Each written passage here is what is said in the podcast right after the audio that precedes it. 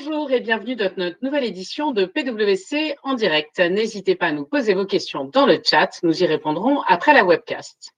Nous sommes aujourd'hui mardi 30 juin et nous fêtons les martiales. Je ne résiste pas à partager le dicton du jour en ces temps de distanciation sociale à la Saint-Martial, point de charcuterie à l'ail. Le 30 juin 1973, date historique avec l'éclipse totale du soleil la plus longue du siècle, 7 minutes et 4 secondes. Pour les amateurs de théâtre, le 30 juin 1643, Molière fonde l'illustre théâtre avec quelques amis, troupe itinérante qui triomphera à Paris 16 ans plus tard avec les précieuses ridicules. Et enfin, pour les nostalgiques, la fin du Minitel, c'était en 2012, après 30 ans d'activité. Dans l'actualité, aujourd'hui, jeu d'argent et de hasard. Les Français jouent moins, mais plus intensivement. Pour rappel, jouer est un de nos loisirs préférés puisque nous y consacrons environ 10% de nos budgets loisirs. Ça n'est pas rien. Amoureux de vitesse, Bugatti célèbre son record du monde de vitesse avec une montre. Et oui, la voiture, la Bugatti Chiron Super Sport 300 est la voiture la plus rapide du monde puisqu'elle a passé la barre des 490 km heure. Et oui, il n'y a pas de faute de frappe. La montre conçue avec Jacob Co rend hommage à cette performance. Actualité artistique, un triptyque de Francis Bacon s'est vendu 84,6 millions de dollars aux enchères chez Sotheby's. Première grande vente entièrement à distance, sans public physiquement présent pour cause de pandémie. Confinement, les salariés en quête de sens après la crise. Le confinement et le télétravail ont créé une aspiration massive au changement chez les salariés, mais pas seulement en termes d'organisation du travail, mais aussi ils veulent un vrai contenu et voir l'utilité sociétale de ce qu'ils font. Avis aux patrons d'entreprise. Pour ceux qui hésitent à prendre le métro, le métro parisien et le RER e sont enfin intégralement couverts par la 4G. Le réseau de la RATP est désormais couvert en station, mais également dans les tunnels et sur les quais. Plus d'excuses, un ticket, un masque et son téléphone. Enfin, carnet de naissance, un bébé gorille, un gorillon, est né le mercredi 24 juin aux eaux d'Anvers. Excellente nouvelle pour cette espèce classée en danger critique d'extinction. Le bébé et la maman se portent bien. Et un peu plus loin de chez nous, deuxième naissance pour le couple de pandas géants du zoo de Taipei le 28 juin. Place maintenant à notre sujet du jour. Comment se préparer et faire face à l'afflux des réclamations contractuelles résultant de la crise du Covid? J'ai le plaisir d'accueillir aujourd'hui pour nous en parler Fabienne Borde, associée spécialisée en Forensic Services, Edith Bassichetti, avocate, Thomas Estève, associé Forensic Technology Solutions et Céline Fortoul, directeur Forensic Services. Bonjour à tous les quatre. Bonjour. Bonjour. Alors, une première question, euh, Fabienne, pour toi, pourquoi est-ce que vous anticipez ce cet, afflux de réclamations dans le contexte euh, post-crise?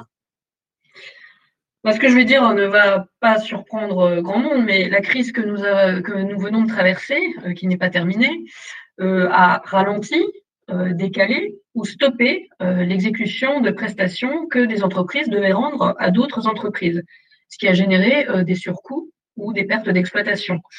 Euh, et dans certains cas, certaines entreprises ont dû continuer à livrer ou à prendre livraison de commandes ou de prestations, alors même qu'elles n'en avaient plus besoin, ou qu'elles n'étaient plus en mesure de les écouler à, des prix de marché. Donc, ce que ça veut dire concrètement, c'est que tous les équilibres économiques qui sous-tendent les relations contractuelles euh, avec les clients, avec les fournisseurs, avec les tiers, ont été remis en cause du fait de cette crise.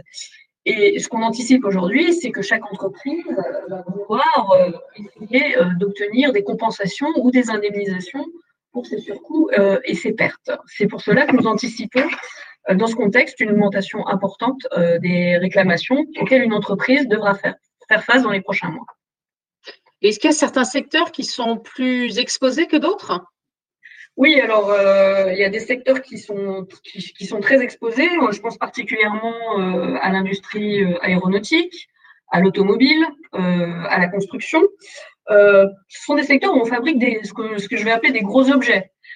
C'est-à-dire des chaînes de production qui, qui, ont des grosses chaînes de production avec des chaînes de sous-traitance très importantes et qui, dans certains cas, peuvent être exposés à des pénalités euh, très importantes en cas de retard euh, de livraison. Donc, je dirais que dans ce secteur, le risque est très important. Euh, par exemple, on a vu qu'avec la crise du Covid, des grands projets d'infrastructure qui, qui étaient en cours de construction pour les prochains Jeux Olympiques à Paris, les JO 2024, ont été, ont été retardés.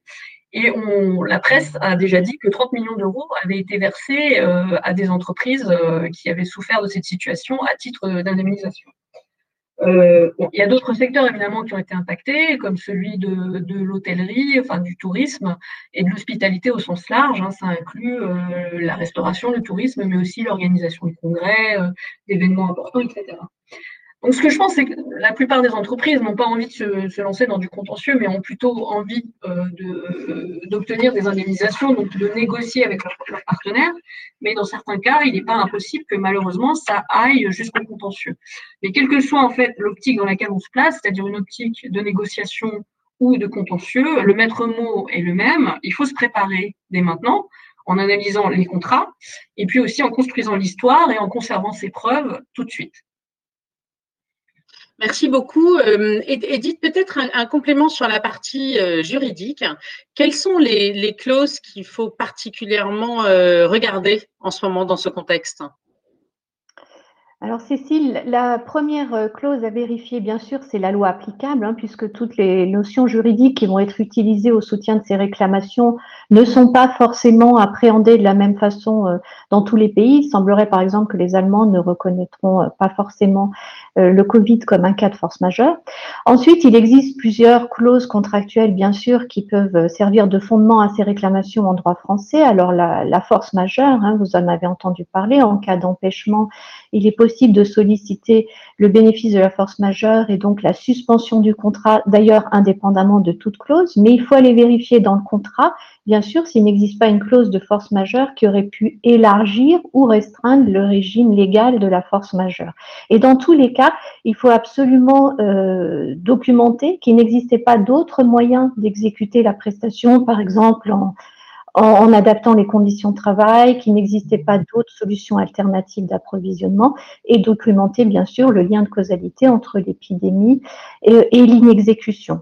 Deuxième axe, l'imprévision. Alors, de la même façon, hein, l'imprévision existe légalement, indépendamment de toute clause, pour euh, les contrats conclu ou renouvelé après le 1er octobre 2016, mais il faut aller vérifier que le contrat n'a pas exclu l'imprévision, ce qui est possible, ou ne l'a pas aménagé.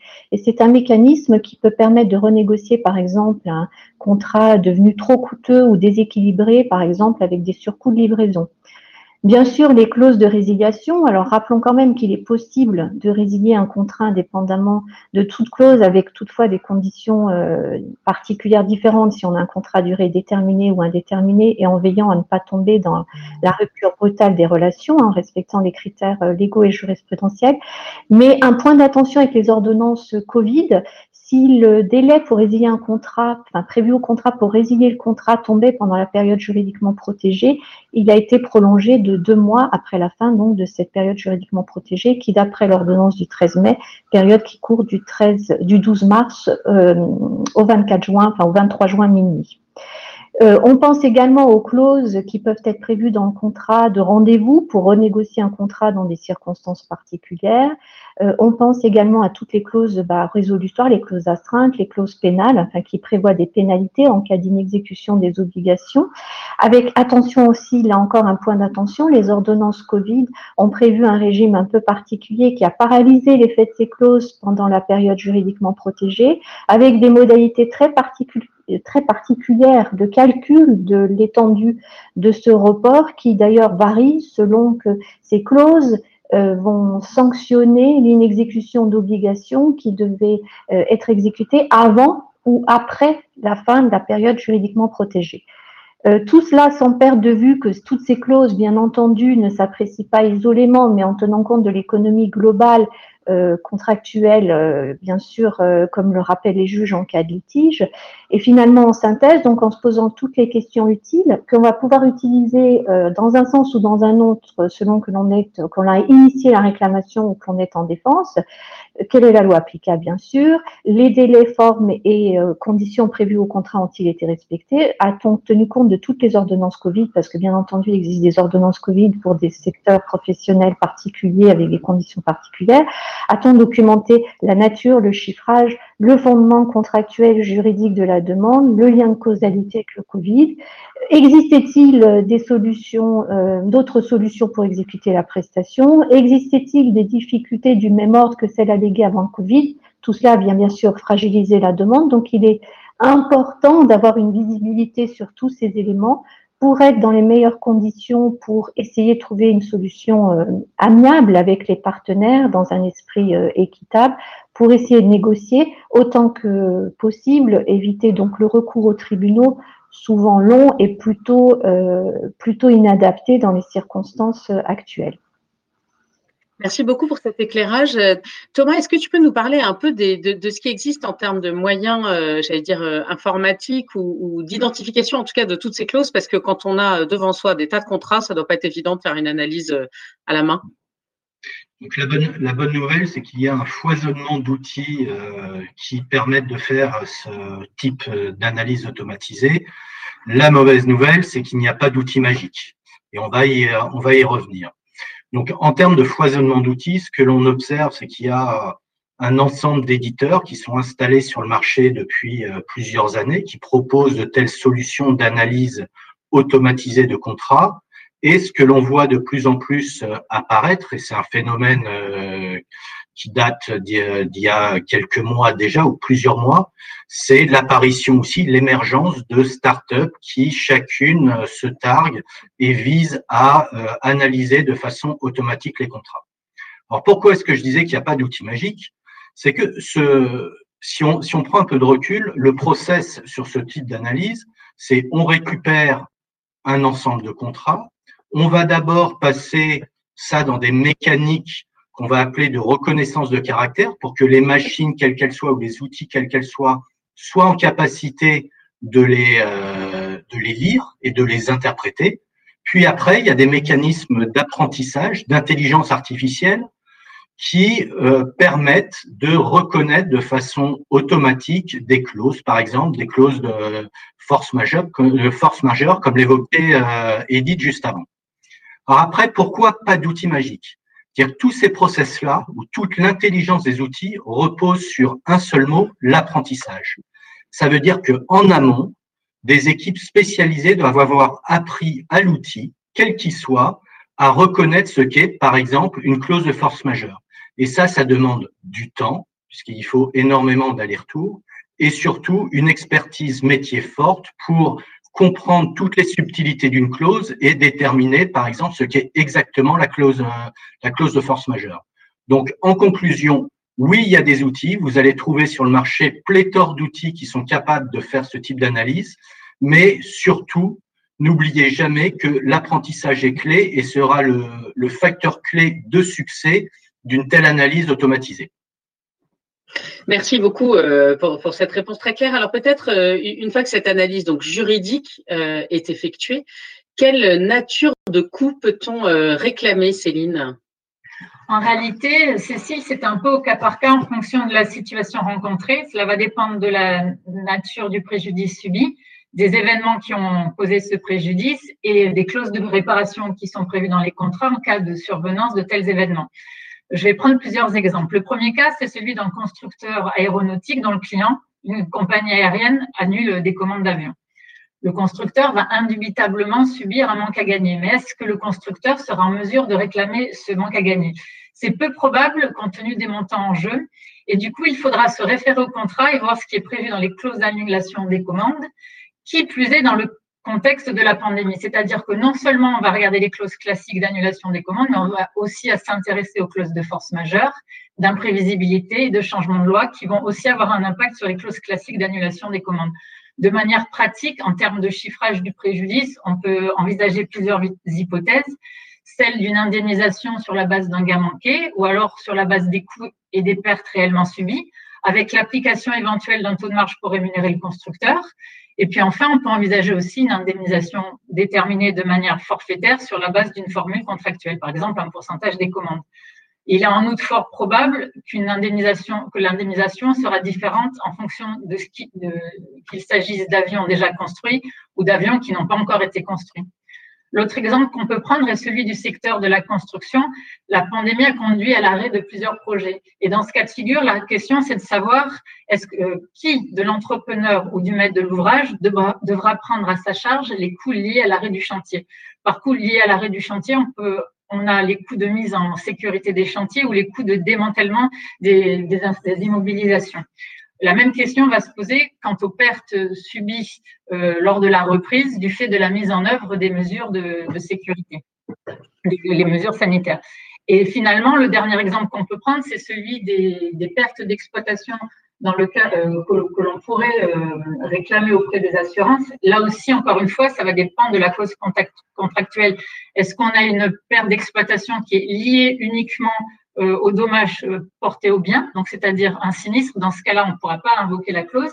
Si on a une clause euh, qui est beaucoup plus large et qui couvre les pertes d'exploitation en cas de force majeure ou en cas d'arrêt d'un commerce ou d'une usine, on pourra peut-être être en mesure de, de faire une réclamation.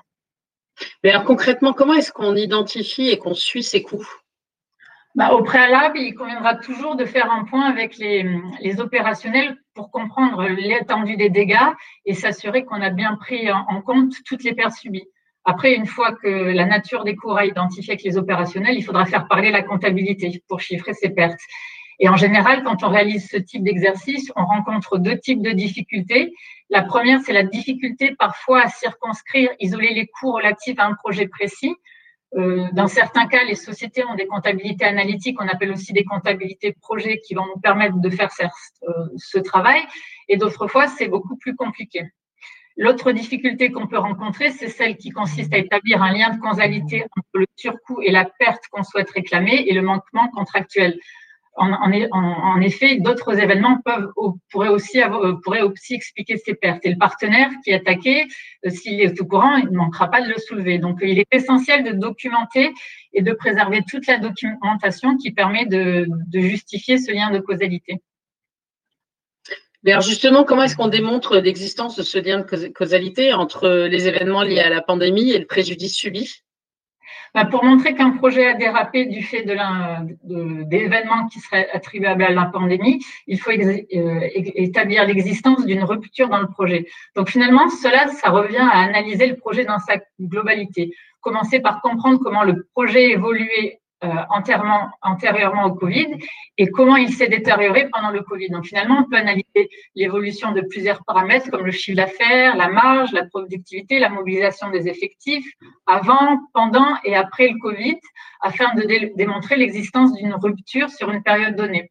Si le projet accusait déjà des retards et euh, des pertes avant le Covid, il conviendra d'identifier et de chiffrer dans quelle mesure ces retards et ces pertes ont été amplifiés par la pandémie dans, ce cas de figure, si votre partenaire est au courant des retards et des pertes euh, qui existaient avant le Covid, il ne manquera pas de l'évoquer euh, pour, s'exonérer de, de, vous indemniser. Donc, il est vraiment essentiel de chiffrer, de documenter cet effet amplificateur afin de pouvoir euh, obtenir une indemnisation. Euh, du coup, euh, parlons peut-être de comment est-ce qu'on traite toutes ces réclamations. Donc là, euh, peut-être Fabienne, est-ce que tu peux nous dire quelles sont les préconisations pour, en termes de méthodologie, en fait, hein, pour traiter cet afflux potentiel de réclamations? Oui, alors ce qu'on peut imaginer, c'est qu'il y aura peut-être à faire face à des nombres importants de réclamations qui émanent de groupes homogènes, on va dire, de fournisseurs ou de sous-traitants ou de clients. Euh, par exemple, si on imagine un tour opérateur euh, qui a annulé ou qui a reporté des voyages, euh, vraisemblablement, il va se retrouver confronté à des multitudes de réclamations émanant de ses clients d'un côté et aussi de ses prestataires de l'autre. Et euh, il y a une certaine homogénéité euh, du type de réclamation qui, va se créer. Donc dans ce cas, la préconisation, c'est d'essayer de mettre en place euh, un processus standardisé de traitement de ces réclamations. Donc l'idée, c'est de, développer et de partager en interne une démarche commune, des principes communs pour s'assurer justement d'une certaine homogénéité dans le traitement avec des, groupes de clients, de fournisseurs, de prestataires similaires. Par exemple, on pourrait imaginer construire des arbres de décision pour le traitement des mêmes types de réclamations avec des options d'acceptation, de rejet ou de négociation en fonction des clauses contractuelles, par exemple, ou en fonction des montants qui sont réclamés. Euh, pourquoi c'est intéressant de faire ça? Parce que ça permet d'accélérer déjà le, traitement, évidemment de l'homogénéiser et de se mettre à l'abri de surcouches de plaintes. C'est-à-dire que si un de mes, fournisseurs s'aperçoit qu'il n'a pas été traité comme les autres, il va pas être content. Euh, et puis ensuite, il, peut euh, remettre une, une, plainte supplémentaire derrière une première plainte. Voilà. Mais du coup, si je te comprends bien, tu, tu préconises une standardisation en fait des traitements, c'est ça? Oui, une, standardisation si c'est possible, et, et, et, j'irai même plus loin, je, recommande une standardisation et une centralisation. Pourquoi centralisation? Bah, Très souvent, les entreprises en fait ont des grosses difficultés, on se rend compte, à identifier euh, la personne ou le service qui peut avoir l'information pertinente et aussi à localiser cette information pertinente. Euh, surtout, surtout quand on commence à se poser ce genre de questions plusieurs mois euh, après la survenance euh, des faits. Donc, on a, on, a, tous vécu ça. Très souvent, on se retrouve à devoir faire de l'archéologie contractuelle et financière, c'est-à-dire, en, d'autres termes, à devoir reconstruire a posteriori une histoire à partir de faits épars que l'on va réussir à collecter à l'intérieur de l'entreprise euh, au prix de, de, très grandes difficultés. On a tous connu des situations buesques comme ça où la personne qui était en charge du sujet à l'époque des faits est partie, n'a laissé aucune documentation et plus personne ne sait rien. Donc notre recommandation, c'est vraiment de mettre en place un processus interne de collecte et de conservation des documents et des preuves euh, afin que l'information nécessaire justement pour démontrer les pertes soit conservée dans un lieu unique euh, et donc, en, gros, il faut désigner un service responsable, peut-être le service juridique, un lieu de centralisation, par exemple une base de données, et une liste de documents pertinents qu'il faut absolument conserver et faire vivre dans le temps. Mais justement, quel type de documents est-ce que tu suggères de conserver, d'archiver, de garder? Alors, on a déjà parlé des contrats, évidemment, ça c'est la, base. Hein. Euh, mais évidemment, ensuite, il faut conserver tout document euh, qui peut permettre de soutenir une réclamation, à la fois du point de vue financier et du point de vue euh, opérationnel, et aussi du point de vue du lien de causalité dont Céline a déjà parlé. Donc, par exemple, on peut penser à des documents préparés par la finance ou le contrôle de gestion, par le marketing, par le service commercial des documents qui font état de prévision d'activité ou de vente avant la crise, de carnet de commandes, de budget de vente, de business plan, etc. etc. Donc ça, c'est des documents euh, qui ont été préparés avant la crise. évidemment, il faut aussi s'intéresser aux documents qui évoluent pendant la crise et après la crise, parce qu'il faut faire des comparatifs pour établir justement euh, un préjudice. Euh, par exemple, dans les, dans les entreprises qui fabriquent ces gros objets dont j'ai parlé euh, tout à l'heure, euh, il y a très souvent de la comptabilité analytique par projet. Céline en a parlé. Euh, et, cette comptabilité analytique, c'est très important parce qu'elle permet justement de suivre au fur et à mesure de l'avancée du temps euh, des dérives de coûts et donc par extension des, pertes de marge sur certains projets. C'est très important en fait, de garder des documents contemporains et de ne pas chercher à, refaire une histoire a posteriori. De la même manière, tout ce qui est échange d'emails, de courriers, euh, de lettres avec des clients, avec des fournisseurs au sujet de ces reports, ces problèmes sur ces commandes, etc. Tout ça, c'est important, c'est la documentation euh, contemporaine qu'il faut absolument euh, garder. Euh, et effectivement, c'est aussi très important pour, être capable de documenter ce fameux lien de causalité dont, dont Céline a aussi parlé. Parce qu'effectivement, la vraie question qui va se poser, c'est là-dedans, qu'est-ce qui est vraiment imputable au Covid et qu'est-ce qui est imputable à des situations qui avaient déjà démarré euh, avant le Covid en fait. C'est vraiment là où ça va se jouer et où c'est très important d'avoir d'être capable de documenter euh, avec des documents contemporains qui s'est passé avant, pendant euh, et après. Merci beaucoup. Peut-être en, conclusion une question pour Céline. Quels sont les facteurs clés pour qu'une réclamation aboutisse? Pour qu'une réclamation aboutisse, je pense qu'il faut déjà bien connaître son contrat et respecter les règles de formalisme, notamment le respect des délais de prévenance et des conditions prévues au contrat pour soumettre une réclamation. Mais je dirais que le facteur de succès numéro un, c'est une bonne documentation des réclamations, tant au niveau de la justification du quantum des réclamations que de l'existence d'un lien de causalité entre la pandémie, ses conséquences commerciales et le préjudice subi. On, vous demandera également de démontrer que vous avez mis en œuvre des mesures palliatives pour minorer ces pertes, Ça peut être par exemple les mesures de mise en chômage partiel, des mesures de réduction des coûts fixes, le, le recours à des fournisseurs alternatifs pour pouvoir délivrer vos prestations. L'objectif de cette mise en avant des mesures palliatives, c'est d'éviter les effets d'aubaine et de ne réclamer que les coûts que vous n'avez pas été en mesure de maîtriser du fait de la crise. Cela montrera que vous êtes de bonne foi et que vous avez pris les choses en main. Et votre réclamation n'en sera que plus crédible aux yeux de vos partenaires. Euh, donc, il faut agir au plus tôt et commencer à collecter au plus vite les éléments de preuve qui vous permettront de soutenir au mieux vos réclamations. Merci. Je, vois qu'il y a une question euh, dans le live auquel je vais pouvoir répondre très facilement, qui est est-ce que vous pouvez remettre cette intervention à disposition? Oui, tout à fait. Elle sera euh, disponible sur notre site en podcast dès cet après-midi. Et j'ai une autre question, en fait. Est-ce qu'il existe des systèmes de médiation? Alors, je ne sais pas laquelle d'entre vous veut répondre à cette question. Alors oui, il, euh, alors de façon générale, euh, il, les parties peuvent recourir à des systèmes euh, de médiation ou de conciliation pour trouver un accord amiable, mais pendant le Covid, il y a eu plusieurs, il y a plusieurs possibilités. Les parties peuvent saisir en ligne le médiateur des entreprises. Hein, il y a une, euh, une, adresse mail euh, dédiée euh, pour les aider à trouver des accords. Il existe aussi bah, le, comité crédit inter-entreprise qui intervient pour les, problématiques de délai de paiement. Il y a une initiative également de tierce conciliation qui euh, instaurée en fait par des professionnels du droit, des juristes d'entreprise, des juges, des avocats, des universitaires avec une plateforme digitale collaborative, donc qui interviennent bénévolement pour essayer d'aider euh, les entreprises finalement à trouver des solutions amiables, c'est-à-dire conclure un avenant au contrat hein, de façon euh, simple ou une transaction qui peut ensuite être euh, homologuée judiciairement. Donc il y a aussi tout un environnement de contexte.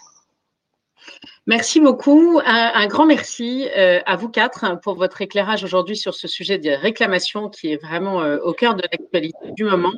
Un grand merci à vous, euh, auditeurs, de nous être toujours aussi fidèles. Vous pouvez remplir l'enquête de satisfaction qui doit s'afficher sur la droite de votre écran. Je le redis tous les jours, mais c'est vrai que nous le lisons toujours avec beaucoup d'attention.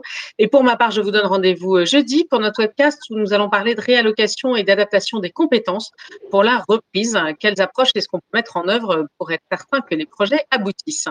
Il me reste à vous souhaiter une excellente journée et vous dire à très bientôt sur PWC en direct. Au revoir. Au revoir. Au revoir.